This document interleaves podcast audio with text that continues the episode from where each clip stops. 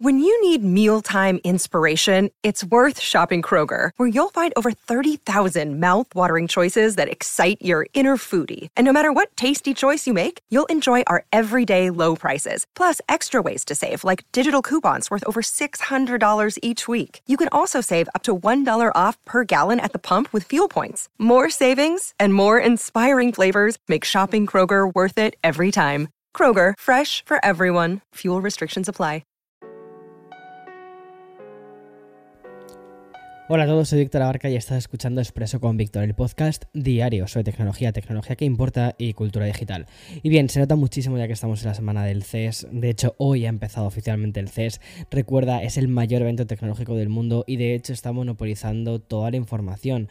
Pero eso es básicamente lo que hemos venido aquí. Así que hoy vamos a hablar de nuevas presentaciones y de la jugosa conferencia que nos ha dado Sony. Porque sí, hoy Sony ha servido. Y es que me ha quedado... ¡Wow! Espera, espera, espera, espera, espera. Esa voz que me ha salido, por favor, ¿qué, me creo? O sea, ¿qué me creo? ¿Que estoy en la radio profesional? No. pero, pero es que la verdad es que estoy feliz porque hoy la compañía japonesa nos ha dado un titular muy grande sobre su división de PlayStation y era algo que quería comentarte eh, aquí con un expreso. Así que venga, allá vamos a Leo. Bien, el CES no solo funciona como una especie de mostrador gigante donde hay un montón de grandes lanzamientos cada año. También hay empresas como Sony que pueden hacer valer su presencia para mm, anunciar cosas interesantes o acaso confirmar, por ejemplo, que la escasez de la PlayStation 5 ha llegado por fin a su fin.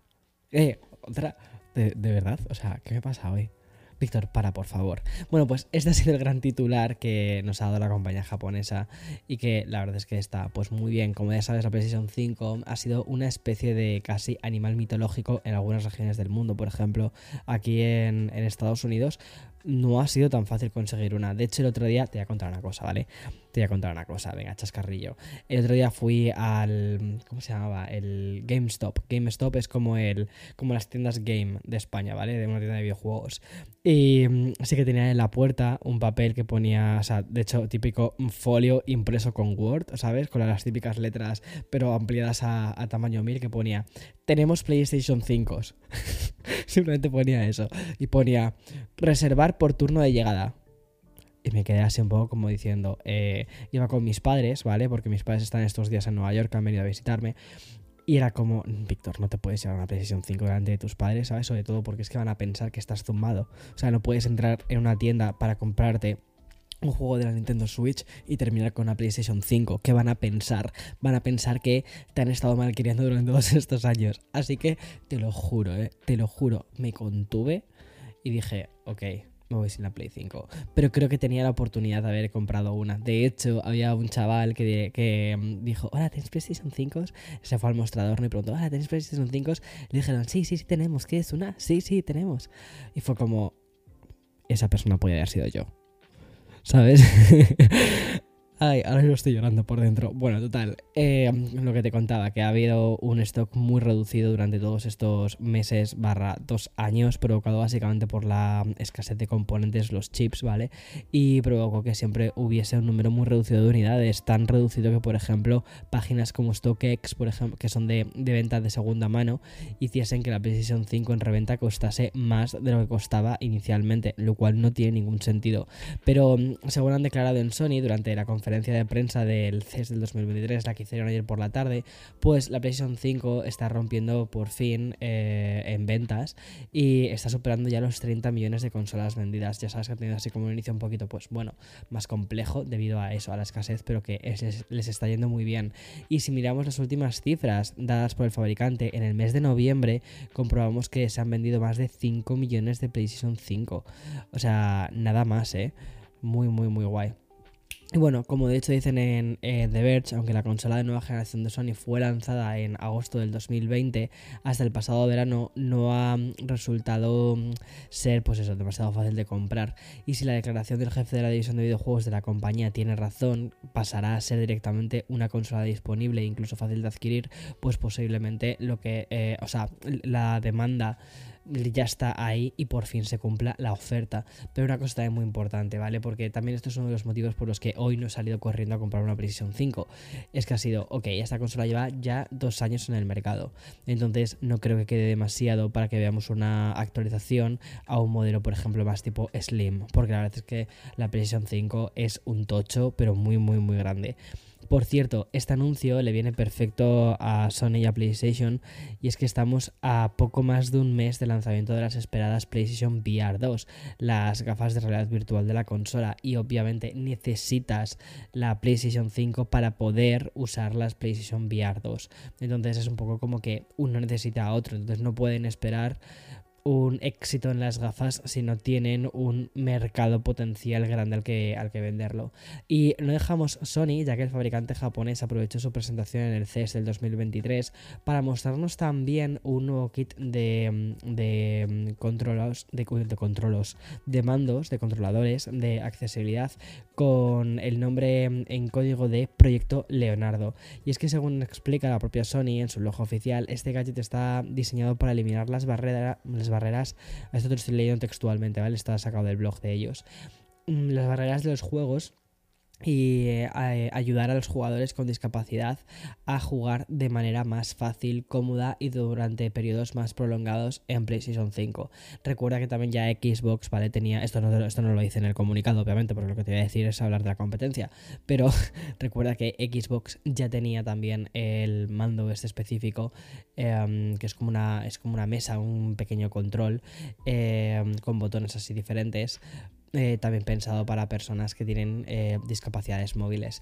Y mm, la verdad es que la inclusividad ha sido uno de los valores en alza de los últimos años y eso es muy guay. El sector de los videojuegos es uno de los más comprometidos con este aspecto tan fundamental de nuestra vida, lo cual me parece increíble ya que hay muchísimas personas que tienen movilidad reducida, que tienen problemas de visión o incluso de audición, que pasan mucho tiempo en casa y que obviamente pues pueden utilizar también ese tiempo para Em, para, para, algo tan bonito como jugar a videojuegos. En definitiva, son mejoras para derribar al final todas estas barreras que pueden em, estar inicialmente puestas porque el, el, input, es decir, el mando, no, no está adaptado a estas personas. Y con esta premisa es con la que nace Proyecto Leonardo, que es un nuevo mando, como te contaba, altamente personalizable que ofrece una serie de prestaciones para combatir la dificultad que supone a algunos usuarios sostener un mando durante periodos largos de juego. Poder, por ejemplo, presionar con precisión pequeños grupos de botones o gatillos o colocar los pulgares y los dedos de manera óptima en un controlador estándar. Y bien, otro de los grandes protagonistas de las jornadas previas al CES ha sido uno de los elementos más fundamentales para la industria tecnológica, que son las TPUs. Bien, de momento hemos disfrutado de la presentación de Intel, AMD y también de Nvidia. Por ejemplo, Intel presentó sus CPUs de decimotercera generación para mm, ordenadores portátiles con hasta 24 núcleos. Y por su parte, Nvidia ha lanzado su RTX 4070 Ti, de, que es una de gama media, ¿vale? Que va a salir al mercado por un precio de 800 dólares. La misma compañía ha presentado también la línea de tarjetas, la RTX 4000, para mm, ordenadores portátiles con grandes avances en el rendimiento más enfocado a lo que es el gaming. Y mm, de esa serie hay que destacar las GPUs, la, 4, la 4080 o la 480 y la, y la 4090. Estos dos modelos garantizan un rendimiento muy potente para jugar en tres monitores 4K a 60 frames por segundo. Eso es una verdadera locura. Y ya por último, y para finalizar con Nvidia, pues han anunciado la expansión de su servicio de transmisión Recuerda que es el como el bueno, pues el juego, o sea, para poder jugar así en la nube, el servicio GeForce Now. Y lo va a hacer también para esto me ha encantado, ¿vale? Lo va a hacer para para coches y también llevará la potencia de procesamiento de la GPU de escritorio RTX 4080 al servicio de juegos en la nube. Están avanzando muchísimo los de Nvidia en este sentido. La verdad es que creo que el juego en la nube, me acuerdo de esto de, de bueno, te cuento, o sea, chascar Antes de empezar con esto de YouTube, eh, ya sabes que me encantaban los videojuegos. Empecé con un pequeño canal que se llamaba igual, o sea, era, el mismo, pero luego lo que pasa es que convertí el canal en una, en una cosa completamente diferente. Pero comencé con videojuegos, ya sabes que a mí los videojuegos me fascinan. Pero es que antes de todo esto, yo escribía en un blog de, de videojuegos, que no te, o sea, eh, hace mil años. Y recuerdo de, comentarlo ¿no? con otras personas y demás que decía, es que el futuro es el juego en la nube, el futuro no es que tengamos en nuestras casas un ordenador hiperpotente, con una tarjeta gráfica hiperpotente, con una CPU hiperpotente, sino que el futuro pasa porque todo esto, o sea, porque haya un ordenador hiperpotente con su gráfica hiperpotente con su GPU, pero en un sitio completamente remoto y que directamente tú cuando quieras jugar lo que haces es alquilar el tiempo de ese ordenador de forma remota a distancia. Y la transmisión se realizaría a través de internet con unas transferencias hiper rápidas y me acuerdo que una de las cosas que me comentaban es sí y la latencia que sucede con eso y es verdad que la latencia pues es un tema que está ahí. Sin embargo me parece muy curioso como algunas empresas lo que están haciendo para reducir la latencia es utilizar la inteligencia artificial para anticiparse a los movimientos que tú puedas hacer, a los inputs que tú puedas hacer con tu mando y que de ese modo puedan ya, digamos, como precargar los movimientos. O sea, es una cosa súper loca, muy, muy, muy, muy, muy futurista. Pero bueno, en la misma línea de esta presentación de, relacionada con, las tarjetas gráficas, eh, fue la presentación también de AMD, que además contó con la presencia de Panos Panay. Ya sabes, es el director de Microsoft Windows y también de la división de Surface, del hardware de, Microsoft. Y la compañía presentó sus nuevos procesadores móviles, los Ryzen 7000. ¿Y qué tienen de especial? ¿Y por qué mm, básicamente ayudaron en la presentación de la máxima autoridad de Microsoft? Eh, bueno, es después de, Satya Nadella, ¿no? Eh, en materia de hardware. Pues básicamente porque son los primeros chips X 86 que cuentan con un motor de inteligencia artificial. Además, que según ellos dicen que son un 20% más veloces que los chips M1 Pro del MacBook Pro de Apple. Recuerda que también está el M1 Max, ¿vale? En los MacBook. Pero aquí se han centrado en el M1 Pro. Estos Ryzen 7000 son un 20% más, más veloces. También el M1 Pro, pues cuánto ya tiempo lleva ya, un año y unos cuantos meses ¿eh? en el mercado. Pero volviendo a la conferencia de Panos Panay y la presentación de AMD, el directivo aseguró que la inteligencia artificial va a reinventar la forma en la que hacemos todo con Windows o todo en Windows, que la que trabajamos con Windows. Es decir, que la inteligencia artificial va a estar dentro del propio sistema. Y esto es algo que me parece súper interesante. Aunque no quiso entrar en muchos detalles, de hecho en la presentación puso como ejemplo que la cámara web de un ordenador, de un PC, podrá agregar un desenfoque de fondo detectar también el contacto visual, enmarcar automáticamente a alguien en una llamada de conferencia usando muchísima menos batería, es decir, sin tener que, utilizar la CPU o la, GPU, ¿no? Entonces se va a poder utilizar muchísima menos batería. Y volviendo ya a la sinergia entre Microsoft y AMD, pues hemos sabido también que los chips móviles de AMD no van a ser los únicos con la arquitectura mm, x86 que tengan motores de inteligencia artificial integrados. También se contará con los Meteor Lake de Intel, los cuales van a salir dentro de bastante tiempo, que es a finales del 2023. Pero ya estamos hablando, como ves, de una nueva generación. Y seguimos en el CES con una de las presentaciones más espectaculares que hemos visto en mucho tiempo. Y es que si pensabas que la moda de las pantallas plegables había tocado ya mm, eh, techo, pues ahora llegan los televisores que se pueden adherir a cualquier pared o ventana. O sea, para que te hagas una idea, ha nacido la pantalla de Spider-Man. Sí, o sea, es un poco ya esto de locos. Y hablando en serio, ¿vale? Lo que mm, ha presentado la compañía Displays es un televisor inalámbrico OLED 4K de 55 pulgadas con un peso de 9 kilos. La Displays TV ha sido definida por la empresa como el, televisor que mm, cambiará para siempre el concepto que hemos conocido hasta ahora. Bueno, esto es una cosa que suelen decir muchísimas veces, ¿vale? Con cada lanzamiento de televisores, como hemos cambiado la televisión de nuevo, pero al final sigue siendo exactamente lo mismo. Y si no recuerda las pantallas en tres dimensiones, ¿dónde quedaron las teles 3D? Bueno, pues eso. Piensa también en qué, qué empresas estaban intentando vender una tele 3D. Recuerda estas empresas y recuerda qué es lo que han hecho después con estas teles 3D. Pero bueno, entre otras cosas, ¿vale? Una cosa que dice esta empresa de Displays TV es básicamente porque ya no necesitas un cable y dispone de cuatro baterías recargables que garantizan hasta un mes de duración con un uso diario de 6 horas de media. Además, estas cuatro baterías permiten cargas individuales de manera que el dispositivo siga encendido, es decir, que no tengas que quitar las cuatro baterías y que de repente ya la tele deje de funcionar. Y respecto a la capacidad que tiene, ¿no? De hacer, de convertirse en Spider-Man, de pegarse a las paredes o ventanas, pues Display ha informado que es gracias a la tecnología de vacío de bucle activo, que es una tecnología que permite colocarlas y que se ayuda también como de una especie como de manijas incorporadas en el marco que lo convierte en algo más manejable. Yo tal y como lo, lo veo esto, es como, ¿sabes los ganchitos estos que pones en las duchas para que no se te caiga el champú? Pues algo parecido, más o menos. Habrá que esperar, ¿vale? Para tener estas displays TVs ya en la tele y que no sea todo así como un concepto. Y es que la compañía informó durante la presentación en el CES que saldría a la venta en Estados Unidos a finales del 2023 por 2.099 dólares. Bueno, un precio algo elevado, sinceramente, siendo de 55 pulgadas.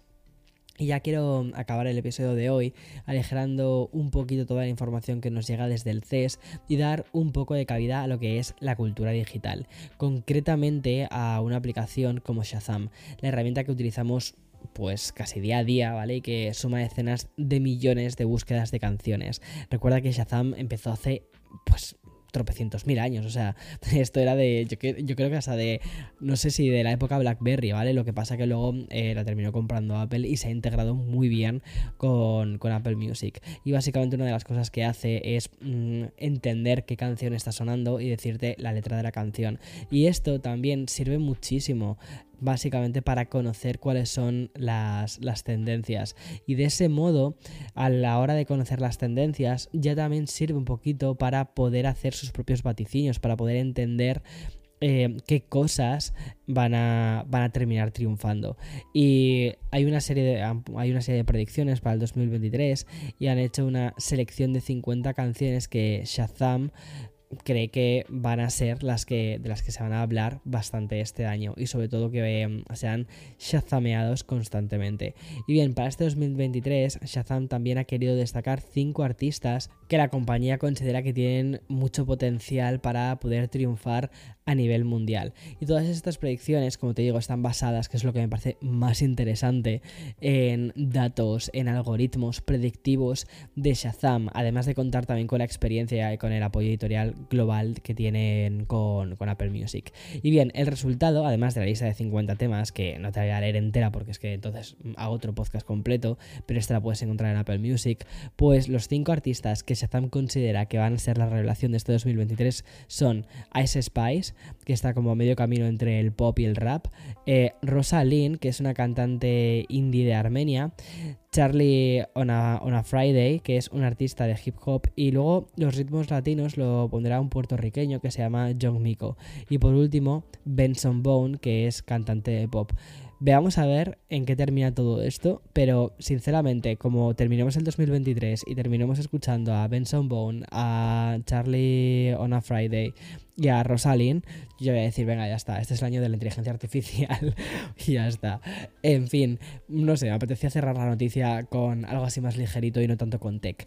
Espero que tengas un feliz día. Mañana continuamos con la segunda jornada del CES y no, eso es lo de siempre. Mañana más y mejor. Chao, chao, chao. Que tengas un buen día. Chao.